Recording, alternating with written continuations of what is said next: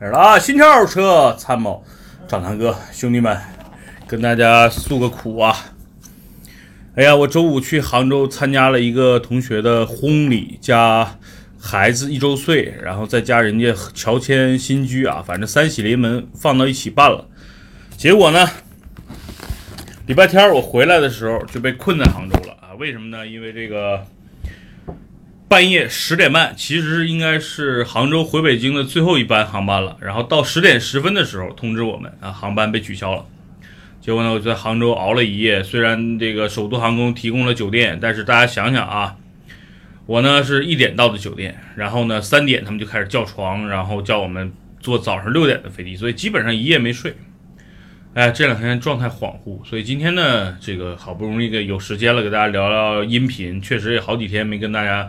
呃，好好聊聊天了哈，所以今天拉上了咱们的大美女佩佩，跟大家一起聊个天儿。呃，我再不说佩佩，我都把佩佩忘了，赶紧给大家打个招呼吧。你把我忘了挺好，我觉得不太需要我。啊，需要需要。然后呢，这个还是老规矩啊，就是好久没有大家问题了嘛，那今天呢就跟大家聊聊问题，好吧？咱们开始。那第一个问题啊，南哥新款的叉三多少钱？啊，新叉三的价格可以去汽车家呀，什么老司机平台去查，现在基本上没优惠的，三十九万九千八应该啊，四十万到五十万的区间，分二五 T 和二八 T，就二点零 T 发动机的高低功率版本。啊，叉三这个车其实方方面面均衡实力是比较强的，但是呢，我个人觉得价格呢稍微有点虚高，毕竟国产了嘛。我原来我判断，如果国产的话，应该价格跟叉一错开啊，因为叉一呢现在是平均二十多万到三十万。我觉得叉三应该是在三十多万到四十万的区间，那就等等呗。我估计到年底的时候，等这个车产量一出来，对吧？然后这个产能一多了，对吧？毕竟国产生产生产线什么都有了，只要产能一上来，这车肯定降价，降个五万左右，就是差不多十五个点，我觉得是有机会的。所以大家等一等啊，如果要买的话，这车真心可以等到年底或者是春节前后去买。另外呢，这个 Q5L 现在也是同期上市嘛，价格定的其实也差不多。我个人觉得 Q5L 的整体的价格肯定要比叉三还得便宜，为什么呢？它比叉三的配置低呀，对吧？这个宝马的 2.0T 怎么着也比 EA88 强，对吧？第二呢，这个变速箱啊，双离合，对吧？宝马是 8AT，而且 ZF 的这个 8AT 确实整个行业内口碑特别好，比双离合要强。第三呢，全时四驱对的这个，对吧？这个。啊，是十四驱啊，我觉得确实差差挺多，所以整体来说，叉三的实力更强。Q 五呢，我觉得赢在未来降价的空间可能会比较大，因为我估计老 Q 五一停产，新 Q 五起码能够卖到三十万出头的这个区间。所以，如果大家喜欢这些 SUV，真的不要现在买，因为它那一窝蜂上市嘛，对吧？同期上市就绷着，看谁的销量能上来，然后看谁先降价。一旦降价，可能就一步降到底。这种车基本上不会一万一万的降，我估计像奥迪这种 Q 五，有可能一下就十个点下去了啊！所以大家喜欢这个车的可以看看。另外呢，给大家推荐一个相对来说冷门被低估的一个车，就是英菲尼迪 QS 五零。QS 五零的这个核心三大件啊，这个底盘没问题啊，英菲尼迪的调教。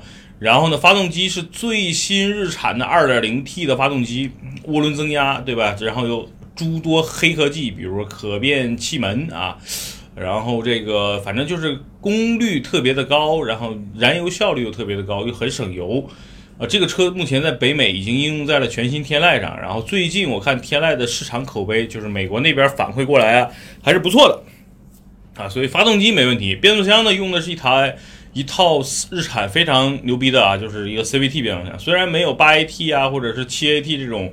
呃，换挡的这种带劲儿，但是相对来说是比较平顺的，所以这个车，而且市场的目前定价，呃，三十五万起，本身就比宝马和奥迪的这个呃叉三还是 Q 五 R 都便宜了差不多五万块钱，而且这个车据说现在去买去定的话，已经有一点点优惠了，所以大家如果对就想买一个豪华品牌，对吧？然后又不局限于 BBA 的话。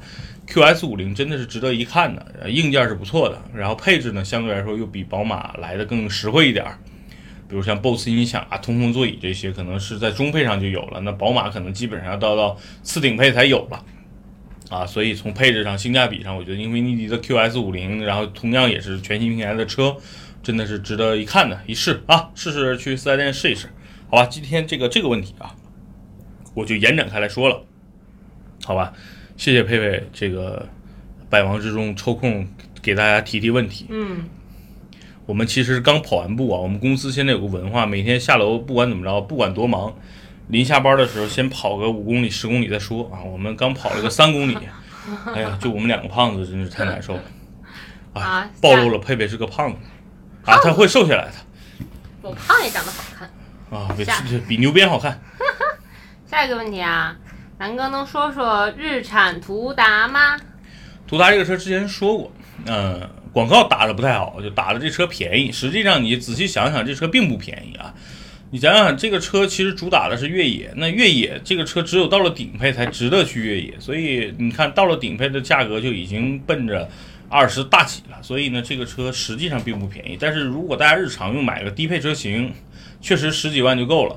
呃，相对来说还可以，所以我觉得它营销做的不好，营销给人感觉很便宜，你去了店里发现挺贵，对吧？我觉得我觉得会损失很多它的用户啊，但实际这个车各方面的实力还是不错的，对吧？咱们说说这个，你看之前有几个咱们车圈的大咖，比如说韩老师啊，韩老师开这车不是去新疆做了一次游记，我整体觉得他这次说这个车还是相对来说比较公正公平的。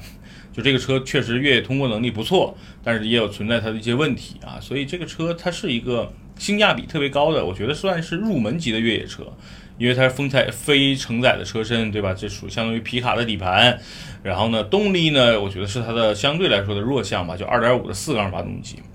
呃，但是我觉得，就作为一个入门的越野 SUV 来说，确实还可以。大家想想，这个车的价格其实比哈弗 H 9还便宜呢，对吧？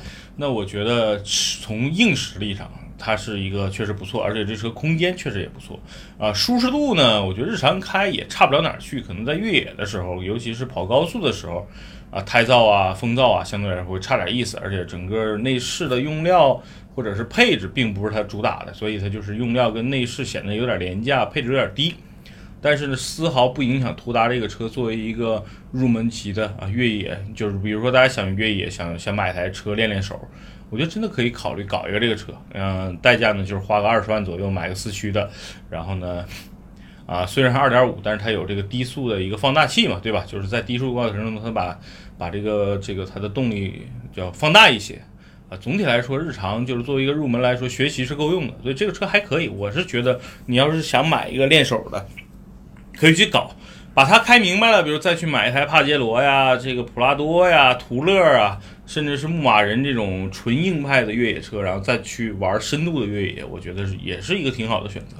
我最近第一是没时间，第二呢，北京确实没指标了。要有指标，我真可能买个途达也好，或者买一个那个荣威的那个 RX 八，反正这俩车价格也差不多啊。就我可能会买这个车，真的练练越野，做个入门的一个学习，然后逐渐逐渐的去去去去升级哈，这是我的一个想法。所以途达还可以，也算在我的预算或者说购买清单里啊。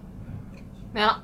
没了是吧？好，那今天呢，简单就跟大家分享一个，一个是途达，一个是宝马叉三啊。反正啊、大家有什么问题可以在节目下方留言，也可以去南哥的这个其他平台的视频平台去看南哥最近评测的车做的自驾游，对吧？还有美国的一些游记。好吧，谢谢大家，今天就到这儿，拜拜。拜拜。